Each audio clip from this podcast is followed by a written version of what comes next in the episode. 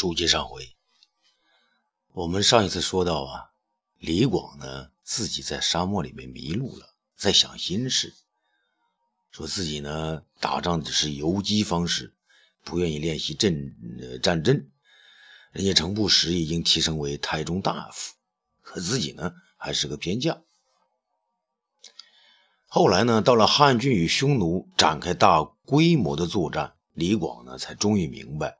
为什么皇上要用卫青为大将军？原来卫青率领数十万大军，所到之处是堂堂之阵，正正之旗，前有先锋，后有接应，左右偏将是互为倚重。尤其是魏京的五光车和八卦阵，更是一座移动的城池啊！你任凭匈奴强兵如何的奔涌吃土，呃，都无法将其撼动。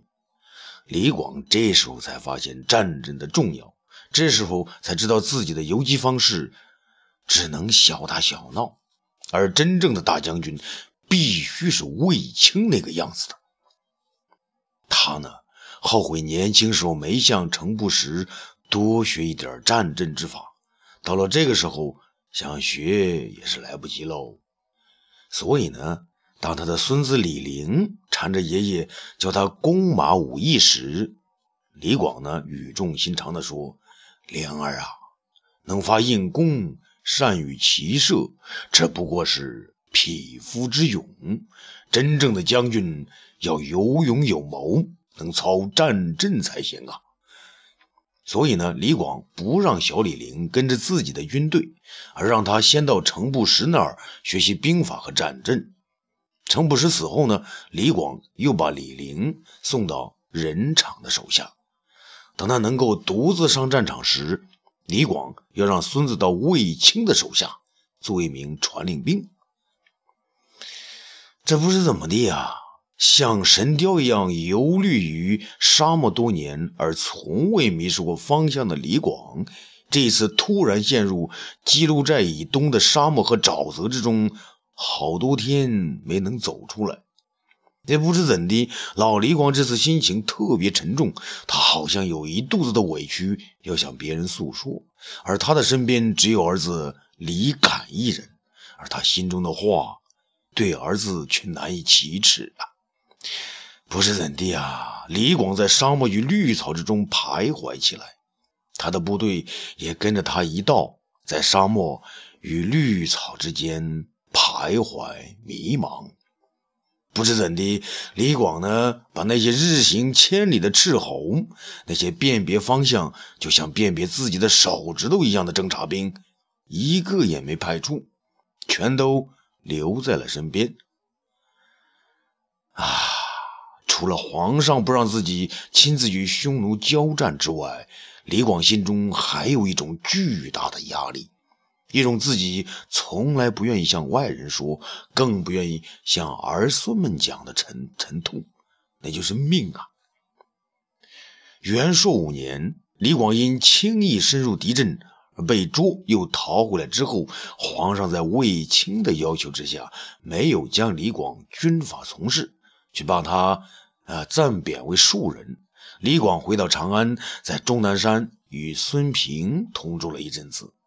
他与孙平整天在终南山打猎，孙平有事呢，他便独自出猎，直到红日西沉，看不到熊踪录影时，才怅然而还。有一次夜晚，李广在终南山一位老乡家里喝酒呢，喝多了，自己的爱马驮着主人，径直要回长安。月黑天高，当老马来到霸陵时，却被守卫霸陵的都尉给拦住了。霸陵都尉呢？当时呢也喝多了，他硬是不让李广通过。李广抬起头来，口中嚷道：“开！难道你不知道我是谁吗？我是过去驰骋疆场的李广将军。”这没想到对方竟然说什么过了时的李广将军，那别说是过了时的将军，就是现在眼下如今的将军也不行。那就是呢，不让李广过去。啊！李广无奈啊，在霸陵卫的亭子下面躺了一夜，直到天明酒醒。而那个霸陵卫呢，名叫王惠，天亮的时候还要调戏李广一番。哎呀，他说：“李广啊，你面相不好啊，怎么看都不像个能封侯的人呢？这一生啊，啊就是苦命，不会有什么大富大贵的。”李广一听就急了，爬起来就打那个狗娘养的。霸凌卫知道李广的厉害，急忙的躲进房内。李广跟着进去，搜了半天，竟然没有找到。李广呢，当时气愤不已，大声叫道：“你这狗日的王辉，说出话来就让人晦气！你说我李广没有封侯的命，你狗日的命相如何？出来吃我三拳瞧瞧！”这李广呢，不知跑什么地方去了，始终呢没让李广找到。啊，王慧啊，不知道跑哪去了。可王会的这番话呢，却在李广的心里狠狠地扎了一刀啊！这时隔不久呢，匈奴的军队又突袭辽西，辽西太守刘蒙被杀，韩安国被从右北平调往辽西，武帝呢便让李广复职，接替韩安国出任右北太守。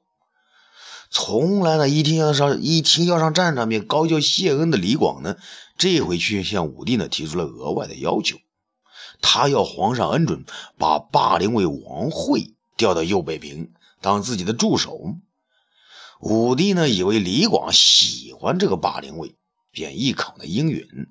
王会当然没什么说的呀，胆战心惊的呢陪着李广上了路，一路上好话说了几百遍呢，那好几回呢。还把李广这叫成爷爷，李广什么也不说，质问王慧：“我的命到底如何呀？”果然没有封侯的相貌。那王慧急忙磕头认罪：“啊，将军太岁爷爷呢，不仅有封侯的命，还有当大将军、统领天下兵马的命呢。到了右北平之后，李广的第一件事啊，便是把那个王慧给斩了，然后让李敢呢写了一份奏折送到长安。”主动向皇上请罪。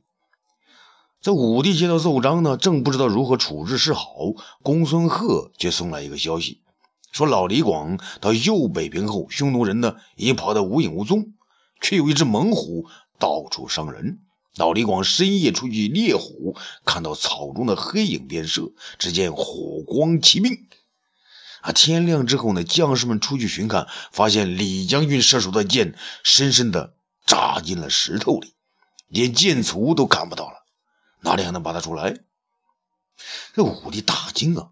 你别问后来呢？公孙贺说，第二天晚上又传来虎啸，老李广闻声放箭，那老虎呢随箭而扑。众士兵手持火把将猛虎呢抬回一看，果然是一只吊睛白额大虫。而李将军的箭正好从他的脖子下射进去，直射到心脏，一下子结束了他的性命。武帝听了，便将手中的东西呢向地下一甩，大声叫道：“飞将军李广，真盖世英雄也！”啊，便再也不去追究李广的过错了。可是霸陵尉的话却在李广的心里扎下了根呐。元朔六年，李广再度跟随卫青收复河朔，没想到李广的军队呢，尚未与卫青大军会合，卫青呢便与郭谢、李圩等人一道收复了河朔，大半失地。匈奴太子于禅举手而降，李广呢又没得到寸功，眼睁睁的看着李圩等人封侯封侯，而那郭谢竟然呢挂印封金而去。啊！李广羡叹之余，又想起了自己的命相。他听说长安呢有个会望气的，一看别人周围身边的气象，便能知道他的贵贱。于是李广派人将那旺气大师呢请到家中，请他说说自己的命相。没想到那人呢也姓王。他看了李广半天呢，没有说话。李广就问大师：“怎么回事？难道我真的命中？”不能封侯吗？那人说：“老将军，您原是有封侯之命的，都因您滥杀无辜，您的豪气便被那些冤魂给罩住了。您想想，您平生是不是曾经滥杀过无辜啊？”李广呢，心中最为不安的就是他在做陇西太守的时候，曾经引诱过附属于匈奴的羌人来降，并许愿说呢，要给他们官做。后来这些羌人呢，率领首领的率八百人来到帐下投降，而李广竟然命令士兵把这八百个来降的羌人呢，统统杀掉了。想到这儿呢，李广对天长叹，大声地说。啊，这是我平生最为后悔的事儿了。从此呢，李广呢，只要是在自己气儿不顺的时候，就会想起这件事情，啊，就要想到自己的命不好，就会在心里边暗暗的悔恨，甚至有时候骂自己活该。李广深知啊。这次皇上让卫青领兵出击匈奴，与匈奴的伊稚茶单于直接作战，也许是最后一次战役了。我李广如果在这次战役中还不能立下大功，那将会终身遗憾所以李广向皇上提出了要求，要求坚决要上战场，而且呢要当先锋。皇上先是不准呢，后来看到不让老将军出兵。他就会那抑郁生生病啊，于是勉强的点头同意。李广万万没有想到，皇上虽然让他领兵随行，却不让他与匈奴直接交战，而把先锋的位置安排给了苏建和另一个只知道纸上谈兵的什么赵信。苏建是一员猛将，可赵信是什么东西啊？不就是能写几句狂言，向皇上讲讲战阵吗？李广啊，一想到这些呢，心里就运气。听说皇上还叮嘱卫青说：“啊，老将军树奇，不要让他与匈奴单于正面交锋。”听到这话呢，李广的心都要碎了。树奇，树奇，还是我李广的命不好啊！天意已然如此，我李广今生今世，看来只能信命了。于是，李广率军在沙漠中左行右走，不知何去何从。他像一只因为年长年长而眼中长出木障的苍鹰啊，只知贴着沙漠草间，茫茫然的扇动着翅膀，在他终生盘旋的旷野上迷失了方向。他像一只失去了竞争雄霸之力的老年猎豹。带着那颗慢慢颤动着的备受冷落的心灵，在草原上漫无边际的徘徊，四蹄不停地在沙滩上刨动，还不时张开沙哑的喉咙咆哮着。它像一匹无法冲锋陷阵、不得不游荡于群骑之侧的骏马。拖着疲惫的疲惫的身躯，在沼泽地里一会儿拔蹄，一会儿又深一脚浅一脚的向更深的水草之中走去。茫茫苍天像一颗大锅一样倒扣在李广的头上，盖得他透不过气来。四周的沙漠和树丛，一颗颗，一根根。有如芒刺，也向他扎来。这就是命运，这就是天数。奇，便是单呐，便是凶相啊。偶，才是双，才是吉祥。那七而不遇的天数，啊，七而不偶的天数，数吉还是数奇啊？那为什么你对我李广就那么苛刻，那么残酷无情啊？啊？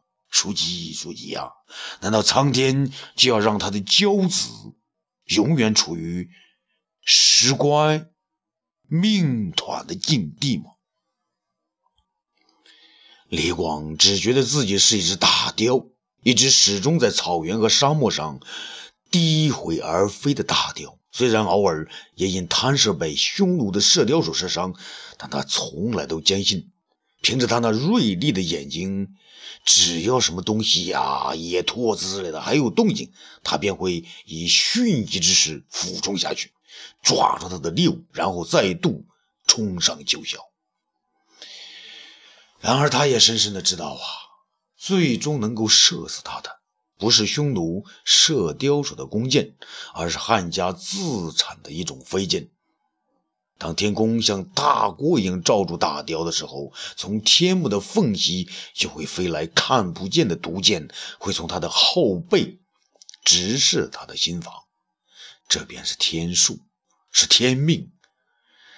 是啊，雕飞得再高，能飞到天外去吗？雕的眼睛再犀利，他能看到自己的身后吗？可是李广的心却是不死的。他的心里知道，他依然还是苍鹰，依然还是猎豹，依然还是骏马，他依然还有用不完的力气要发泄。于是，李广向周围的沙漠草野呢，派出了自己的斥候。终于在那一天，李广得到他所派出的斥候来报：匈奴单于曾经狂虐一时，他们俘虏了汉家先锋赵信，又将苏建的全军全部吃掉。还将魏大将军围困于河朔大漠之中。李广啊，清醒了！苍天有眼，要我李广这个时候大显神威。于是他命令自己的部队迅速向大河的岸边靠拢，他要救出魏大将军，他要与匈奴一支血，单于呢作为死战。哎呀，可是啊，当李广率军走出大漠和沼泽，来到基路寨附近不远的地方时，前面的斥候来报，皇上已经派了老将公孙贺，匈奴单于被迫后撤。魏大将军和李希、李举等人率领大军乘机歼歼敌，又吃掉了敌人数万人马和无数粮草。听到这些啊，李广呢，停下了脚步。他目光呆滞地看着自己手下那些茫茫然不知进退的士兵，心里是异常的难过。孩子们，李广对不起你们。虽然我李广从容四十五载，身为太守近四十年，月俸两千担，却家无余财，我所得到的俸禄赏赐全都分给了你们。行军作战时，我与你们一起吃苦受累，沙漠中见到了水。你们不喝足，我李广饮不下去啊！雷灶做饭，你们不吃饱了，我李广吃不下去。宿营帐中，你们不能暖暖的睡上一觉，我李广无法入眠。然而这些都是小事啊！李广让你们受到的最大的耻辱，就是让你们在最残酷的战争面前坐上了冷板凳。只怕从今以后。我们不能再在一起，以箭射出的远近来决定饮酒的多少，以割掉匈奴左耳的多少来计算首级，按弓食肉了。正在这时呢，李广的身边走来了一个英俊的大个子壮年将军，他便是李广的儿子李敢。李敢见父亲呢情绪仍然不好，就劝说道：“爹爹，我们走出沙漠就好了，您还是吃点东西吧。”李广没有好气的说：“不要叫我爹，叫我将军。”啊，是将军。李广呢看了看儿子，问道：“李敢，你跟我这么多年，都学了些什么？”李敢说：“啊，学将军英勇善战。还有呢？”机智多谋，还有呢，不受他人左右。李广呢，止住了，他无法再问下去。他的眼睛告诉儿子说：“可这一回，本将军却无言以对众人了。”李敢呢，知道老爹此时呢无话可说，心中呢却更为难受，于是便想安慰他。然而他也没有更为合适的话语，只是忍不住又叫了一声“爹爹”。李广后悔地拍了拍自己的弓箭，然后是喟然长叹一声：“本将军城前好胜，意气勇士，此次误失军旗，却因心中不服卫青将军，本将军责无旁贷呀。”李敢劝说道。将军，魏大将军和皇上都会原谅您的。啊，纵然他们原谅了我，可我自己却不能原谅自己。如果我不失其赵信不可能降敌，我不失其苏建不会全军覆没，我不失其魏大将军他不会被匈奴包围。李广啊，李广，你在疆场与匈奴对阵一生，到了今天却因赌气而铸成大错。皇上和大将军遇事不知你罪，你的心里就越难过呀。李广的悲痛出自内心，皇天可见。李敢说：“那……”李敢呢话音未落，远处传来马蹄声，探马来报：“将军，大行令公孙贺老将军来了。”李广呢，对儿子严肃地说：“公孙将军若责怪我等，定要诚心谢罪，不许你多说一句话。”李广见到故旧，却仍是面无表情。公孙将军，魏大将军现在何处啊？公孙贺说：“老将，大将军正在黄河岸边等候老将军一道班师啊。”李广呢，面带愧色地说：“大行令，我李广误了军机，大将军对我将如何处置啊？”公孙贺呢，真诚地说：“老兄长，魏大将军丝毫没有责怪你的意思，他还说您仍是大汉的英雄。”李广脸上愧色更重啊，他自言自语地说：“大将军，你怎么不骂我呢？还说我是英雄？我要这样的英雄之名，愧对皇上，愧对苍天，愧对将士，更愧对大将军呢。”说完呢。他竟然拔出剑来，往自己的脖子上一抹。这众人惊呆了，包括李敢在内，谁会想到这些啊？公孙贺呢，急忙扑上前来，可是为时已晚。李广呢，无声无息的倒在地上，鲜血无声无息的浇灌着他身体的沙海。这是他平生纵横驰骋的沙海，是他大小百余战未曾负于匈奴的见证者的沙海。如今他那苍老而厚重的鲜血，在秋冬的寒流里流啊流啊，在沙漠之中慢慢的渗透，而他那高大的身躯和那白发苍苍的头颅，还有那桀骜不驯的神色，全然融汇在这。冷漠的沙海之中，公孙贺扑到他的身上，大叫道：“老兄长啊，老将军，你不能这样啊！魏大将军他说的是真心话。”你敢呢，也没想到父亲刚才的几句话竟是遗言，他怒对公孙贺说道：“你！”公孙贺看着李敢，更是茫然。他痛苦失声地抱住老将军，声嘶力竭地喊道：“老兄长，老将军呐，你让我怎么向大将军交代？怎样向皇上交代呀？”